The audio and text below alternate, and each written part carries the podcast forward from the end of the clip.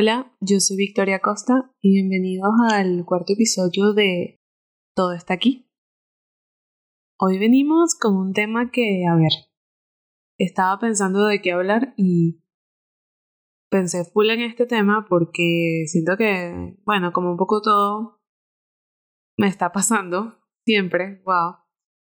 Y de verdad que mientras pensaba como que, bueno, que voy a, sabes, como que, ok, hablaré del tema y tal, ¿qué voy a decir? Ya como que yo misma entrando en un hueco porque hoy quiero hablar sobre los duelos ocultos. Los duelos ocultos o los duelos guardados, básicamente esas cosas que nos marcaron de una forma u otra y bueno, nos dolieron, nos lastimaron, nos incluso traumatizaron realmente, pero para poder continuar con nuestra vida los dejamos a un lado. Y creemos que dejándolos a un lado, las cosas van a seguir y todo va a seguir su rumbo con normalidad y lo estamos superando. Y de repente pasa un evento, una conversación, eh, una persona y se te disparan todas las alertas porque sientes que estás en esa misma situación que te da tanto pánico, miedo y dolor. Pensando un poco en eso, yo creo que las cosas pueden venir a tres sitios. Son o cosas que te hicieron directamente a ti, es decir, abandono, rechazo, incluso bullying puede ser una de estas, o cosas que te pasaron, es decir, que no tuviste ningún tipo de poder de decisión sobre cómo esas cosas afectaron tu vida, como puede ser por ejemplo la migración. O la tercera, cosas que le pasaron a gente que queremos, es decir, heridas de abandono o de rechazo o cosas así que no te pasaron directamente a ti, pero le pasaron a alguien que tú es muy importante en tu vida, por ejemplo, no sé, uno de tus padres, tus hermanos, quizás tu mejor amigo, eh, tus primos, tu figura paterno-materna, algo así.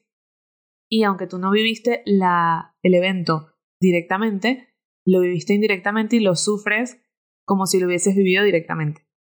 Entonces yo creo que es una de esas tres cosas, ¿no? Cosas que te hicieron, cosas que te pasan o cosas que le hicieron o le pasan a una tercera persona y cualquiera de las tres, básicamente de lo que yo estoy hablando es sobre una situación que te hizo sentir muy, muy mal.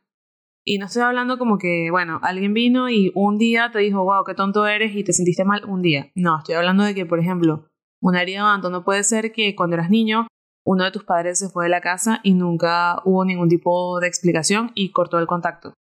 Tú obviamente seguiste con tu vida, quizás tuviste otro figura paterna, quizás tuvo el otro padre contigo toda tu infancia, pero como que ese vacío de abandono nunca lo curaste, simplemente seguiste con tu vida y luego eso se manifiesta en tu adultez en varias situaciones. O, por ejemplo, algo que es bastante común ahora, que está súper mal, pero lamentablemente le pasa a mucha gente, es el tema del ghosting, ¿no? Como que quizás tuviste tu primera relación seria de pareja, o a lo mejor no fue la primera, pero bueno, la más importante, estuviste saliendo con una persona por meses y de un día a otro desapareció de la faz de la Tierra. Eso es el ghosting y también obviamente tú vas a seguir con tu vida, pero deja consecuencias que luego afrontas en otras situaciones de tu vida. También lo del tema de a lo mejor no son cosas que te hicieron como esas que dijimos, a lo mejor son cosas que te pasan como la de la migración. Y muchas veces la migración es voluntaria porque te vas a estudiar o, o algo de ese estilo pero muchas veces es porque no tienes opción. Tuviste que salir de tu país porque, bueno, no sé, hay una crisis, porque hay una guerra, cosas así que te hacen tener que afrontar de un día para otro un cambio completo de tu entorno, de tu situación, de todo, y eso hace que evidentemente ¿sabes? genere un trauma en ti que dejas a un lado para poder seguir adelante y salir adelante, pero que está ahí y que se dispara en situaciones distintas. O en el tercero, que son cosas que le pasan a otros, Puede ser, por ejemplo, que tienes una, tuviste una persona muy querida que murió de una enfermedad como cáncer. Entonces, ¿sabes? Tiendes a tenerle como cierto pánico a ese tipo de situaciones, a las enfermedades, cosas así, que probablemente en cualquiera de los casos tú seguiste tu vida, sigues viviendo tu día a día, ¿sabes? Lograste, entre comillas, superarlo, seguir, no piensas en eso muy seguido. Mientras más tiempo pase desde la situación menos piensas porque lo vas dejando como más a un lado, a un lado, a un lado, a un lado. Y es el típico, lo superé. Y lo superé hasta que llega un momento en el que estás viviendo tu día a día sin pensar en eso y algo pasa, alguien dice algo y se te disparan las alarmas porque te sientes como si estuvieras viviendo de nuevo esa situación. Como que tu cerebro te dice, alerta, esto ya pasó, esto fue lo más terrible que vivimos y está pasando otra vez. Que es mentira, porque esa situación no está en el presente, está en el pasado, pero tu cerebro te lanza como esa alerta. Y si tú nunca trabajaste en como que vivir esa emoción o, cerrar esa herida, tú vas a actuar como si realmente estuvieras en la misma situación. Y esto es bastante peligroso para ti mismo. ¿Qué quiero decir con esto? Por ejemplo, si tienes miedo a el abandono que decíamos antes, no sé, eso que dijimos, tu padre un día se fue, no volvió más, no supiste nada. O el tema del ghosting, estuviste esta persona saliendo con una persona por meses y un día desapareció y más nunca supiste de esa persona. Puede ser que entonces en tu siguiente relación de pareja estás hablando por mensajes como cualquier día y de repente esta persona pasa sin contestar cinco horas porque, qué sé yo, está ocupado, tiene una reunión o lo que sea, y tú en vez de pensar, está ocupado, tiene una reunión o lo que sea, lo que piensas es me está abandonando. Me está dejando a un lado, por supuesto, porque a mí todos me hacen ghosting, a mí todos me abandonan. Y puedes entrar en un estatus de pánico en el que realmente tienes una crisis de ansiedad y todo porque tu cerebro te está diciendo, hey, estamos viviendo la misma situación, alerta, hay que salir de aquí. Cuando la verdad es que no, o sea, la verdad es que la persona estaba ocupada y ya está. Y a las 5 horas no apareció, pero apareció a la sexta hora y te dijo, ay, discúlpeme, de verdad que no tenía batería, lo que sea. Y entonces cuando llega el no tenía batería es que te das cuenta de que todo lo que tu cerebro te estaba diciendo no estaba pasando. Era simplemente la alerta por esa herida que nunca sanaste hace años atrás.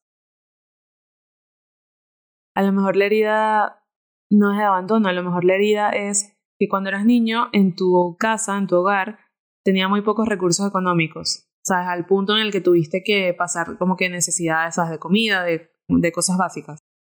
Y eso hace que ahora como adulto, que tienes un trabajo con un ingreso normal, cuando vas a hacer mercado, no puedes comprar un solo kilo de arroz, sino que tienes que comprar cinco kilos de arroz porque nunca sabes qué va a pasar. Es un poco como acciones tontas que vemos como que, bueno, esto es cualquier cosa y luego si las piensas y piensas en retrospectiva es como que responden a esos traumas, a esos momentos de pánico que tuviste antes. Y lo curioso de esto es que puede pasar con cosas tan básicas o importantes como la comida, pero también puede pasar con cosas como tengo dinero, entonces no voy a tener un carro, voy a tener cinco. Aunque yo soy una sola persona, pero voy a tener cinco carros porque los puedo comprar, ¿sabes? Y es algo que nunca pude hacer antes son cosas que uno a lo mejor desde fuera ves como que, wow, esta persona sí es egocéntrica o sí eh, le gusta mucho aparentar, pero a lo mejor responde como que esas heridas del pasado. A lo mejor si tuviste un familiar cercano que murió de una enfermedad como cáncer, a lo mejor te vuelves hipocondríaco y vas al médico una vez al mes. O sea, hay demasiadas conductas que están normalizadas porque ir al médico está bien, ser prevenido está bien, ese tipo de cosas que realmente lo que responden son a esos traumas y se disparan en ciertas situaciones y es entonces cuando sabemos que eso que, comillas, superamos nunca se superó. Porque si lo hubiésemos superado, evidentemente no estuviéramos cayendo en esas conductas de pánico. Es como que en su momento no lidiaste con la situación de una manera eficiente y esa situación te persigue como que en todas las parejas que tengas vas a tener miedo a que te abandonen. O cada vez que, no sé, estás un poco más ajustado con el dinero, como le pasa a todo el mundo, entras en una situación de pánico de qué va a pasar, cuando a lo mejor no es que está pasando nada más, sino que estás ajustado con el dinero un mes. Y muchas veces no lidiamos con estas situaciones en su momento porque no sabemos cómo y porque realmente, como son situaciones difíciles, duras y muchas veces de incertidumbre, no nos queda otra que seguir adelante. No nos queda otra que decir, mira, la estoy pasando muy mal, pero yo tengo que seguir. O sea, tengo que seguir porque tuve que salir de mi país, tengo que seguir porque tengo que salir a trabajar, tengo que seguir porque no me voy a quedar enfrascado en esta persona que me abandonó. Y uno sigue, por supuesto, es lo único que se puede hacer, o sea, es lo, es lo ideal, porque lo contrario es quedarse como encerrado en esa situación y en vez de vivir el día a día, es quedarse atrapado como en ese momento del tiempo. El problema es que muchas veces, cuando vivimos el día a día y seguimos, nunca nos sentamos realmente a vivir lo que estamos sintiendo. Es como que, bueno, bueno, eso no pasa nada. Si este chamo me abandonó, se fue, me gustió, bueno, ya está, no me interesa, vendrá otro. O bueno, bueno, eso no pasa nada si en realidad es como que te engañas a ti mismo, ¿no? Si mi tío se murió de cáncer, entonces a mí eso es normal. O sea, yo no le tengo miedo a las enfermedades, me da igual. Lo que no nos damos cuenta es que esas situaciones que no enfrentamos y que no realmente nos damos la oportunidad de sentir, al enfrascarlas, lo que hacemos es que definan demasiado nuestra vida, definan demasiado quiénes somos, la personalidad que tenemos, cómo nos relacionamos con los otros. Y sin darnos cuenta la volvemos aunque la estemos evitando y dejando una parte fundamental de nuestra personalidad. Es decir, yo no voy a buscar pareja porque todos me van a abandonar, entonces simplemente yo soy la que nunca tiene pareja, por ejemplo. O, ay, simplemente yo tuve esta carencia cuando era niño y ahora voy a tener todo, voy a malgastar mi dinero porque necesito tener todas esas cosas que nunca me imaginé que iba a poder tener. O sea, como que literalmente se vuelven una parte básica de quiénes somos y no nos damos cuenta porque simplemente las estamos evitando. Entonces muchas veces cuando las damos a un lado, no nos damos el tiempo de sentirlas, de vivirlas y de, como dijimos en el episodio anterior de esto, entender por qué nos sentimos así. En vez de sentirnos culpables porque nos sentimos de cierta forma, es más como que, ¿por qué me siento así? ¿De dónde viene? Y eso no significa que te vas a curar a ti mismo o que vas a cerrar la herida completamente y de ahora en adelante más nunca lo vas a sentir. Es mentira, probablemente sigas sintiéndolo por mucho tiempo, por muchos años, pero vas a saber manejarlo, que es otra cosa. O sea, el momento de pánico siempre va a venir. Siempre va a llegar ese momento en el que crees que te están abandonando, en el que crees que te vas a quedar sin un céntimo de dinero, en el que crees que te van a lastimar, se van a burlar de ti otra vez, o cualquiera que sea la herida que tienes. El momento va a venir, va a pasar, porque hay demasiadas personas y demasiadas situaciones que pueden dispararlas literalmente día a día con la, cualquier interacción que tengas con otra persona, te puede disparar. Entonces va a venir. La cosa no es dejarlo de sentir, como ya también hemos dicho antes. La cosa aquí no es venir a intentar de no sentir las cosas. La cosa es más bien como que sentirlas, aprender a manejarlas y entender que cuando estés teniendo un momento de estrés y pánico porque tu pareja no te respondió en cinco horas, entender que no te está abandonando y que simplemente está ocupado.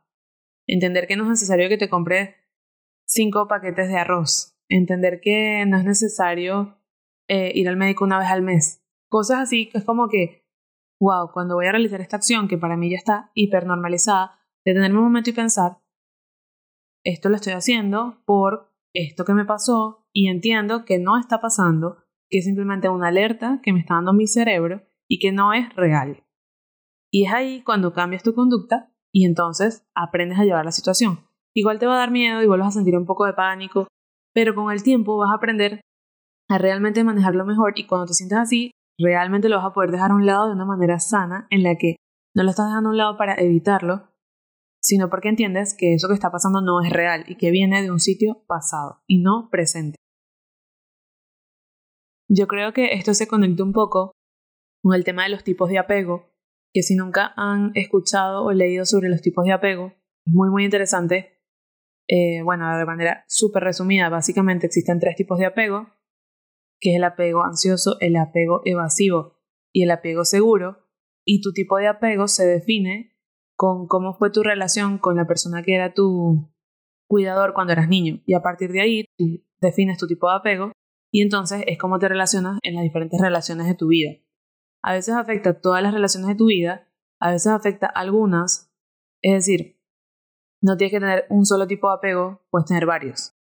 Pero básicamente esto lo que habla es que yo creo que muchas veces estos eventos traumáticos que nos pasan cuando éramos jóvenes se traducen en esos tipos de apego y es una manera más de identificarlos, el identificar cuál tipo de apego tienes. A mí me pasa mucho que cuando no hablo con una persona que quiero por mucho tiempo, es decir, si estoy hablando con uno de mis amigos todos los días durante dos semanas y de repente pasa una semana que no hablamos porque cada quien está ocupado o lo que sea, en este momento de mi vida ya no voy a entrar en pánico, pero antes lo que pasaba era que de repente se me disparaban las alertas, ¿no? Algo está mal. Esta persona está molesta conmigo, por eso no me ha escrito. Esta persona se molestó porque yo dije, o porque yo hice, o porque lo que sea. O esta persona no le importo. Pero realmente no era yo, realmente era mi apego ansioso. Que es el que tengo. No sé, yo tengo una mezcla de apego ansioso con apego seguro. O sea, es un mix, es una bati bati que de verdad que, wow, complicado. Pero bueno, en esas situaciones es el apego ansioso hablando y diciendo a la atención, alerta, esto es lo que está pasando, te están como abandonando otra vez o algo así. Y claro, yo en el presente, yo lo sé identificar y, ¿sabes? Ni siquiera me da miedo ni me da nada. Aunque igual el pensamiento viene a mi cabeza, es inevitable para mí no tener el pensamiento. Pero lo sé manejar y no voy a entrar en pánico, no voy a entrar en una situación en la que le voy a escribir a la persona, ¿qué pasó? ¿Por qué estás molesto? ¿Sabes? Y la persona así como, ¿de qué hablas? Pero antes sí. Y es un poco como lo mismo, ¿no? Identificar esas heridas que tienes de cuando eras muy joven, que crees que no te afectan en la actualidad, pero sí lo hacen y literalmente definen quién eres, porque yo antes era una persona extremadamente apegada a mis amistades a un nivel que yo sentía que si no hablábamos todos los días no íbamos a ser amigos. Que ahora no lo soy, porque siento que es porque trabajé eso. Al final, trabajar esas cosas y aprender a manejarlas y a vivir con ellas y aprender a llevarlas en el momento en que venga el momento de pánico, te ayudan demasiado a ti mismo porque estoy 100% segura, o sea, lo digo por experiencia, que esos, el evadir esos momentos de miedo, de pánico, de heridas pasadas, lo que hace es que evites que tú mismo vivas ciertas experiencias y no te das cuenta porque lo tienes súper normalizado, así como el dejar eso a un lado, así como que el tener el momento de pánico. Aunque, ¿qué quiero decir con esto? Lo que dijimos antes, todo el mundo me va a abandonar, entonces yo no voy a buscar pareja. Porque, ¿para qué? Si todos me van a abandonar. Entonces, por ejemplo, te cierras a ti mismo a estar solo, aunque quisieras estar en una relación de pareja. O yo no voy a hablar de lo que siento porque cuando era pequeño cuando hablaba de mis sentimientos me ridiculizaron, por ejemplo. Y encapsulas todo lo que sientes, no te comunicas efectivamente y simplemente haces que tener relaciones de amistad o, de, o con tu familia sea sumamente complicado. O yo no voy a guardar dinero porque yo necesito comprarme todas esas cosas que nunca pude comprarme en mi infancia, entonces no tengo ahorros.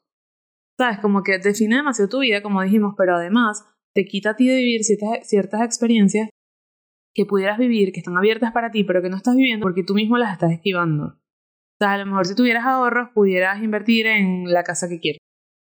O a lo mejor si dejaras de pensar que todo es una señal de abandono, conseguirías una persona con la que estar y tener una buena relación sana de pareja.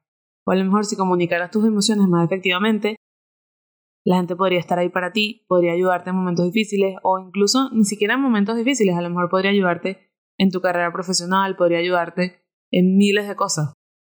Pero tú te estás cortando todas esas oportunidades por el pánico y el miedo que te da ese duelo que tienes guardado.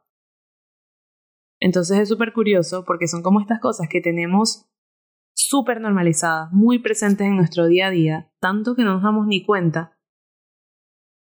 Y son cosas del pasado, duelos del pasado, que definen 100% quién somos en el presente, a pesar de que pasaron ya, y no solo definen quién somos en el presente, sino que además definen qué cosas vivimos y qué cosas no.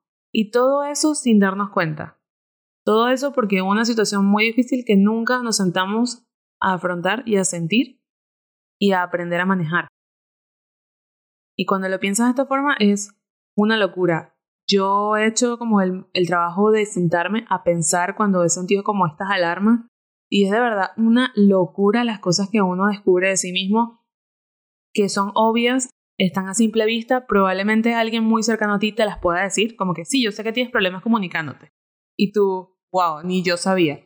Son cosas evidentes, pero que tú mismo no te das cuenta de ti mismo. Y los demás muchas veces no te las dicen porque son parte demasiado básica de ti mismo. Tú mismo los has hecho muy básico de ti. Como esa gente que es muy mentirosa ya nadie va a ir a decirle después de otro tiempo qué mentiroso eres. Eso ya es como que, ah, bueno, esa persona, esa persona es mentirosa. Y ya nadie se lo dice. Pero es porque esa persona, por cosas que le pasaron antes, escogió ese como mecanismo de defensa y eso se volvió completamente parte de su personalidad. Es decir, que con el tiempo estas cosas no solo te definen a ti y a las cosas que viven o no, sino que además te definen frente a otros. No solo te definen a ti contigo mismo, sino frente a los demás. Y entonces suena ridículo porque es tan evidente, una vez que lo piensas, que dices, como yo no cambié mi vida antes, es como yo no cambié o intenté, porque evidentemente no es que te vas a sentar un día y vas a decir, ah, wow, esto es lo que pasa y adiós. No, o sea, tiempo, trabajo personal, interno, etc. Pero dices, wow, como yo nunca me había dado cuenta de esto, como yo dejé que esto afectara mi vida tantos años, tanto tiempo. Y es ahí donde haces el cambio, donde haces el shift. Y realmente es increíble la cantidad de cosas que te das el permiso de vivir, que te das el permiso de sentir, una vez que identificas esas alarmas y cómo mantenerlas apagadas, cómo mantenerlas controladas cuando las vivas. Porque no, no van a dejar de sonar las alarmas, no van a dejar de estar las situaciones de alerta en las que se va a disparar ese momento de duelo que viviste. Pero sí es verdad que tú puedes ser una persona que las maneje de otra forma. Yo quería hablar esto hoy porque una vez que tú identificas tus duelos pasados y tus momentos de pánico, también empiezas a identificar los de los demás. Como que puede ser que son características de otros que ya habías identificado, como que ah, esta persona no sabe comunicar sus sentimientos o es mentiroso o lo que sea. Pero más allá de eso, como que empiezas a entender un poco de dónde viene esto para los demás también. Y puedes entenderlos mejor y tener una mejor relación con ellos es así como una locura que sea algo tan básico evidente, pero que en ningún momento nadie nos dice, mira, momento, detente un momento aquí a sentir y a pensar esto que está pasando. Y una vez que lo haces, como que te cambia el mundo, te cambia la visión, te cambia todo. Yo creo que la reflexión de esto es finalmente que lo que hemos dicho antes, la idea es sentir las cosas que tienes que sentir, aprender a entender de dónde vienen, por qué pasan, a dejar de sentirte culpable por sentirlas y a saber manejarlas, porque las situaciones que te marcaron, que te dolieron, que te traumaron, no van a dejar de presentarse en tu presente, de una forma u otra. No porque te va a volver a pasar lo mismo, probablemente no te pase lo mismo, porque al hacer este trabajo de sentarte a entenderlas, además haces el trabajo de crecer a través de ellas, por lo que no te vuelves a poner a ti mismo en las mismas situaciones, que eso evidentemente cambia tu vida de una manera increíble, porque deja de seguir poniéndote a ti misma en los mismos sitios y cometiendo los mismos patrones que te hacen sentir de la misma forma. Pero además yo siento que no solamente se trata de, ok, hay que sentir lo que hay que sentir, hay que entenderlo, hay que aprender a de esas cosas que vivimos, sino que además se basa en tener una mejor relación contigo mismo y entender que te tienes que dejar de sentir culpable por esas cosas que te pasaron, por esas cosas que te hicieron, por esas cosas que le pasaron a gente que tú quieres y entender que la vida siguió y que ya eso es pasado.